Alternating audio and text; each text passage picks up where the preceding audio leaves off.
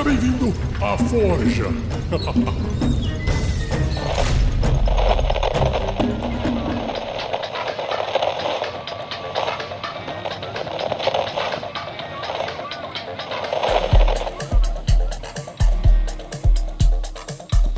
O meu nome é Fernando Silva, mas eu sou conhecido como Shiroba. E a minha grande realização no, no mundo do RPG foi conseguir manter a campanha com os mesmos jogadores, mais ou menos, por uns 10 anos. Essa, essa, esse é meu currículo. Se vocês quiserem ver as besteiras que eu falo, só me procurar no Twitter por Super Shiruba Show. É o Twitter mais chato do mundo, porque eu sou um youtuber que não tem vídeo, sou um streamer que não joga nada online e sou um escritor que não lançou nenhum livro. Então, é por aí.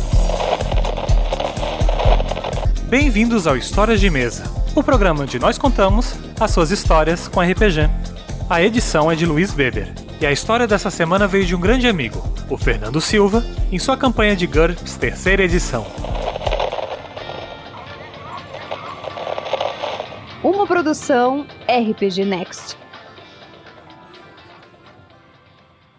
Essa história que eu vou contar é uma aventura de GURPS. Foi uma das, é, o começo dessa aventura de 10 anos, bem no comecinho. Tava no terceirão ainda, então a gente tudo novinho, otaquinho, né? Aventura com umas pegadas de anime bem grande. Todos os membros da mesa eram algumas pessoas do terceirão que estudavam comigo, amigo de rua, e era uma galera grande, assim, tinha uns 5 ou 6 jogadores na época. Era uma aventura de, de ficção científica, de anime, se passando no Brasil dos anos 90, assim. E isso foi antes do, do medo do, do bug do milênio, sabe? Quando o pessoal falava que Nibiru ia bater na Terra pela primeira vez. É, os jogadores são adolescentes que estavam tocando a vida deles normais. Cada jogador era mais ou menos como se fosse um alter ego da sua pessoa normal, assim, né? De quem que ele realmente era. Então todo mundo adolescente, indo estudar na, na escola. E um dia é, caiu do nada no, no lado do, do prédio onde eles moravam uma mulher que perdeu a memória e que aparentemente ou tinha vindo do futuro ou de uma outra dimensão. Ela veio de algum lugar misterioso que ela não lembrava. E daí, no maior estilo anime, essa galera adolescente meio que resgatou, cuidou e tinha que ensinar para ela uh, coisas básicas do dia a dia. Como, como se portar em sociedade, porque ela realmente perdeu a memória e não sabia de nada. E à medida que a aventura ia progredindo, ela ia recuperando a memória e ia dando aquela exposição do que, que qual que era a treta que ela tava fugindo, qual que era o problema que ela tava resolvendo. E no final das contas era uma conspiração de viagem no tempo, assim. Uh, então, o que, que aconteceu? Depois de, de todo o meio-campo da história, quando já estava estabelecido que era uma conspiração de viagem no tempo e tal, uh, os vilões decidiram fazer a investida final e teletransportaram através do tempo uma nave espacial gigante, assim, assustadora, grandona. E os jogadores, no melhor estilo anime, embora sendo todo mundo adolescente, todo mundo se juntou para ir atacar e invadir essa nave e tentar reverter a situação, tentar fazer alguma coisa para mandar eles de volta do tempo de onde eles vieram. E a nave estava pairando em cima do mar, assim, do oceano. Né? Eles abordaram a nave quando a nave estava em terra, mas a nave decolou e estava em cima do oceano. Então, um dos jogadores achou uma arma futurista e ele ficou muito empolgado em usar essa arma. Ele falou: Meu, quero, quero usar essa arma porque é um laser do futuro, velho, não sei o que. E todo mundo, é, botando uma pilha. E eu falei: Olha, cuidado, você não sabe como é que funciona, você é um adolescente e esse negócio é uma parada do futuro. Ela não pode, ela não é previsível como ela vai, não é porque ela tem um gatilho, um botão, ela vai fazer o que você acha que ela vai fazer. Ah, e levando em consideração que isso era GURPS terceira edição, que tinha uma tabela bem clara do que, que acontecia quando você usava uma arma do futuro, assim, né? Pra não dar muito spoiler do que, que é que aconteceu. Então, os adolescentes subiram pro convés da nave, pra parte exterior da nave, então eles conseguiam ver o oceano, conseguiam ver coisas, e teve um combate. E daí, pra abrir o combate, um dos jogadores teve essa ideia maravilhosa que eu vou atirar com a arma nova do futuro que eu achei. E eu falei, cuidado, cara. E ele falou, eu vou, eu vou atirar. E rolou os dados. Falha crítica. Eu falei, tudo bem, não tem problema, vamos ver na tabela de falha crítica o que, que aconteceu. Joga mais três dados. Jogou. Eu fui lá, passei o dedinho na tabela, fui descendo as linhas e falei assim: se você tava atirando com algum tipo de arma laser, a arma explode e causa X dados de dano incendiário, não sei o que, não sei o que, e você está agora pegando fogo. E daí eu falei, cara, aconteceu literalmente isso. Você apertou o gatilho, a arma sobrecarregou, porque tu não sabia a hora de soltar o gatilho, etc.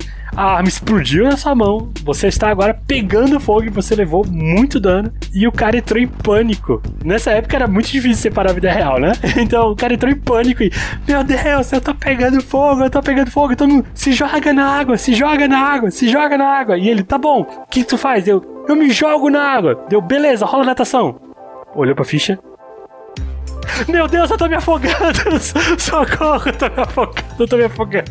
Cara, eu não tive mais condição de continuar esse combate. Porque virou, era uma cena, era para começar uma cena séria e virou a cena mais pastel do mundo do cara que se jogou na. O cara passou dois perrengues, um pegando fogo e um se afogando num período de dois turnos. E o pessoal improvisando corda para jogar, a gente se jogando na água atrás e também falhando teste de natação e se afogando junto no meio do combate. Ai, no final tudo terminou bem, mas, mas teve que ter os Deus Ex Machina muito fortes, assim, na época, pra poder tirar eles, pra poder safar eles dessa.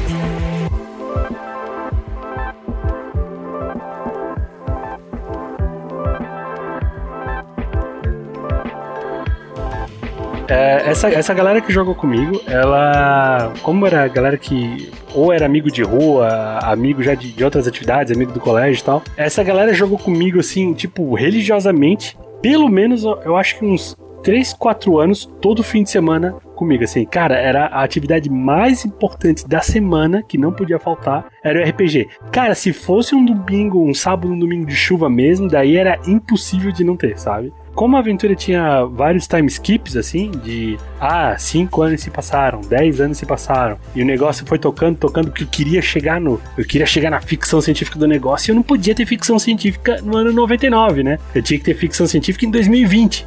É na verdade, agora que eu tô chocado do que eu acabei de falar. 2020 é que é, é que é o futuro, né? E quando começou a parte da aventura de 2020, a maioria dos jogadores falou assim: "Cara, eu vou ter que eu vou ter que fazer um personagem novo, alguma coisa assim, porque meu personagem tem uns 40 anos e eu não faço ideia de como interpretar uma pessoa de 40 anos. O que também agora pensando em retro retrospectiva em 2020 é assustador. é assustador pra caramba essas pessoas foram trazendo outras pessoas, e é que nem banda, sabe? Às vezes saía um baterista, entrava outro, às vezes saía um guitarrista, entrava outro, mas sempre teve um, um núcleo principal de três pessoas que ficou muito tempo assim, sabe? Teve, teve uma época onde trocou todo mundo, mas quando trocava todo mundo, as pessoas que vinham no lugar das outras eram pessoas que também já tinham jogado no passado. Foi uma aventura grande o suficiente que a galera conseguia tirar férias da aventura de dois anos e a galera voltava e, nossa, aconteceu isso tudo quando eu tava fora.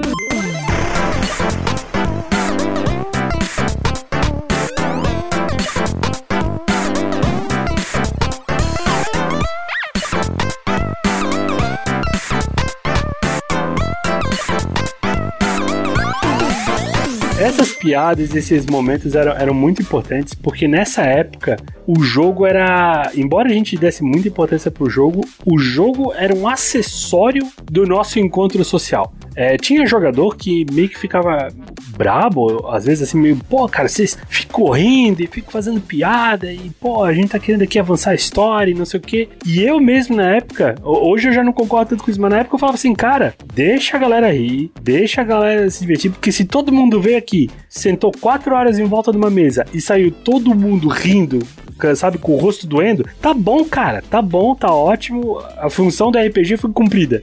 E a gente tinha perfis muito diferentes para dar tudo errado, para todo mundo sair no tapa em cima da mesa. Mas, cara, era todo mundo muito unido. Tem um grupo de WhatsApp até hoje, que o grupo são quatro pessoas que é, que é parte desse núcleo principal da aventura, assim, que o grupo é só eles, cara. E é, e é, a mesma coisa, a gente entra e fala besteira o tempo todo e sai todo mundo satisfeito e tá bom, assim, sabe? É, um dos meus um dos meus jogadores, eu, eu posso falar muito por ele, que é assim, cara, ele era literalmente a imagem do joque esportista anti-nerd da sala. Era o cara que dentro da sala de aula, no contexto da sala de aula, ele não ia com a minha cara. Ele não era meu brother, tá ligado? Ele, ele fazia parte daquela patotinha que tirava a sarra dos nerds, que eu sou um elfo, sabe? Aquela galera. E, cara, um dia ele chegou pra mim, na moral, assim, no intervalo e fez uma pergunta para mim sobre Chrono Trigger. Falou, cara, tô preso no. tô jogando um jogo chamado Chrono Trigger e tô preso num lugar e não sei como passar. E eu fiquei, ah, é? Então você joga RPG no Super Nintendo? É? Então, não, cara, tu tem que fazer isso, tu tem que fazer aquilo. E ali foi formando uma amizade. E daí ele, pô, eu tô nesse boss e essa magia. E daí eu falei pra ele, cara, você tinha que jogar RPG com a gente. Ele, como assim? Isso existe? E cara, até hoje é meu brotherzão, amigaço meu, e foi um dos únicos caras que eu vi até hoje, assim, de chorar na mesa, de se emocionar com o final de aventura e chorar na mesa, sabe?